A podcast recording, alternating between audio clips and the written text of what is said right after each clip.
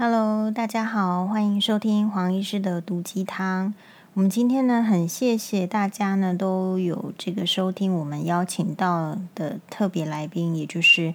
第一集的欧巴跟第二集的欧巴辛巴双巴。哦，就是呃，他们呢就是都还没有去上学，都是我自己带。哦，那当然有上有去学一些才艺，然后有上一些课。所以我自己呢，常常这个买东买西，比如说看到哪边有什么不错的教材或是不错的玩具，就觉得那个钱也是不能省，然后就就要买。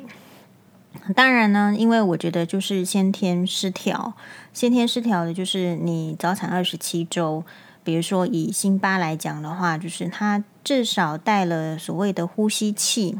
是好几个月的呼吸器才能慢慢拿掉，因为。一开始这么早就出生，他自己的那个呼吸系统没有办法，所以是插管插很久的，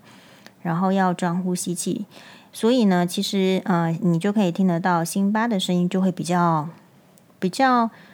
那个嗓音跟这个欧巴是不一样的哦。所以每个人的有不同的遭遇，就像昨天这个欧巴呢跟这个辛巴还有阿嬷吵架，那吵架一定就是有他的原因啦。那我也是鼓励他，就是说，其实小孩子都很喜欢被称赞，所以我今天呢跟欧巴讲说，哎，有很多这个阿姨呀，哈，这个叔叔称赞你，然后而且我都把这些字念给他，你就会明显的发现，这样子的小孩他脸上就露出真的很开心的微笑。对，所以其实当面对别人的称赞的时候，我们就是开心就对了，但是我就是会需要教。就是当面对别人不称赞我们，甚至来讨厌我们，或者是说我们不好的时候，我们该怎么办？所以第那一集欧巴来了之后，其实我就会再跟他讲说，我就指着我自己的牙齿跟他说：“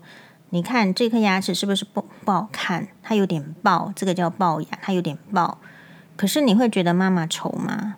啊，不会啊，觉得妈妈好看。”所以，当一个我就继续的教他说：“诶，当一个人真心喜欢你的时候，固然看得到你的缺点，但是是可以包容的。那你就要去问说，你被发发现到的这个缺点有没有办法改掉？能不能很快的改掉？或者是说，诶，其实它放在那里也没有影响到其他的优点。所以我比较擅长的就是说，用用一些。”小故事啊，或者是说举例用逻辑，我让他自己去思考，我不要给他，我不要，我不要强加我的思想给他，告诉他说你一定要这样，你一定要那样想，你一定要这样想，因为我发现我不喜欢那样子，所以我不会给我的小孩那样子的概念。好，那我们今天呢，我想先这个来一集啊、哦，虽然说我今天有答应一个网友说要先讲黄医师的座右铭。可是为什么这么久没有做黄医师的座右铭？就是我其实是在想，呃，我要怎么跟大家讲我的座右铭是什么？因为不同时代会需要不同的座右铭，你遇到不同的状况会需要不同的座右铭来提醒你。所以其实每一每一个人的话都有可能是别人的座右铭，但是就是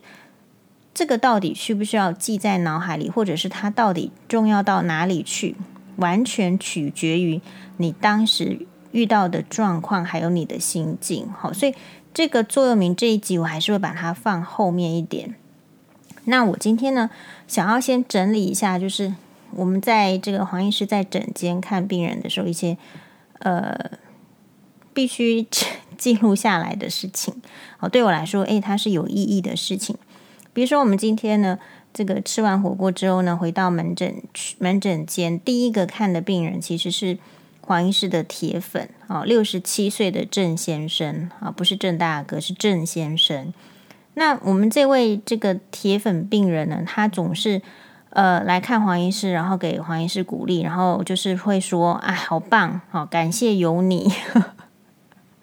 这这是很长辈图的话。然后他今天很特别，就是他告诉我说。哎，黄医师，我也有收听你的这个空中的广播啊，然后他又说你把小孩子教得很好，显然他有追上欧巴那一集。然后不止呢，他平平常跟我其实没有什么嗯，就是差不多这样，然后看就是鼓励几句，然后看完病，然后拿完药水就出去了。诶，但是他今天呢，还特别好像感动到跟我握握手，哈、哦，这样子，他主动伸出手来，那我也就跟他握手。那嗯，就是我我我觉得其实这个就是长辈的风范。我们有看到黄月诗老师那一集，就是在讨论，也是一个网络非常有趣的新闻，就是高雄的那个面店，好，好像给了一一一碗面，然后有点状况，然后高中生呢用。放进去一块钱来测试老板到底有没有真心诚意的换一碗新的面给他，而结果是没有，所以两方吵起来，所以因此衍生说，衍生出的问题就是讨论说小孩子要怎么样有礼貌，可是大人要怎么样应对。所以，嗯、我觉得有一些观念还是很重要的，就是说我们要敬老尊贤。对，可是没有人告诉我们说，当老人就是就是只有老不显的时候，我们要怎么面对？我觉得这个是比较难的议题。所以，当我讲这个诊间的例子的意思是说，我觉得其实所谓的。令人尊重或者是喜爱的老人家，就是像我们这个铁粉病人一样。当然，他刚好是黄医师的粉丝，所以他会特别鼓励我。可是，如果说我们年纪比较长的，不要说是老人家了，比如说你四十岁的人，你对二十岁的人，你也是老人家嘛？我我是这样定义的。所以，你三十岁的人，你对十几岁的人，你其实也是老人家。六十岁的对二三十岁的，当然也是老人家。所以，如果你的年纪，已经是比较长的时候，其实呢，要特别要再去提醒自己，要多看比你年轻的人的一个缺呃优点，然后稍微的包容他们的缺点，当然指正也是必要的。哦，这样子彼此才有可能会越来越好。像呃，我今天就会觉得说，诶。对啊，你看，如果你看到什么样的年轻人，你想要鼓励他，其实就是直接的、大声的说出来啊。但是我们比较可惜的就是说，有时候啊，你周遭不见得会有这么棒的长辈，所以你甚至就是主要是婆婆的话，你听到的就都是都是不是这种讲出来是鼓励的话，哎，都是那种就是这里说你不好，那里说你不好。这个就是说，其实。这一些会一直说你不好的人，就是利用说你不好来设法让你感到一个就是嗯自己比较差的感觉，然后他借此提升他的地位，提升他的地位之后呢，他就可以比较呃，是以高姿态，他会觉得他比较喜欢那样。所以其实要看人哦，像我一直都觉得就是座右铭那一集也很重要的是说，我一直提醒自己，就是我们要做。平凡的人，但是我们要努力的去跟有能力、有成就的人看齐。我自己，比如说写在近几年写在我的这个笔记本的这个座右铭呢，其实是写这样：我是一个固定会用笔记本的人。好，比如说二零一八年这这几年，我都在打官司，好，都在面临就是挑战。好，所以我的这个座右铭就是苏格拉底说的：“我知道我的无知，凡你能说的，你说清楚；凡你不能说清楚的，留给沉默。”啊，也就是，嗯，我我觉得我们要很诚恳的认，就是说坦诚，知道自己的这个缺点，因为你只有真正的自己面对、自知自己的缺点，你才能够改正它。如果到你这一关，你心里的这一关都就这个直接的无视、忽视这些缺点的时候，这些缺点其实就是会累积的，会聚集成大恶的，只是你不知道而已。好，这就是我的看法。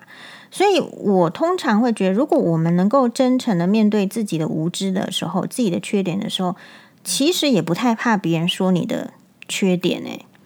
哦。但是，就是说，像小孩子在教育的时候，你可以看到小孩子其实，嗯、最最最这个不虚伪，然后真诚幼稚的心，就是讨厌别人说自己的不好。可是，如果像小孩子一样，只要人家说你不好，然后就大大生气、大暴怒的话，那就表示你从小到大都没有成长嘛。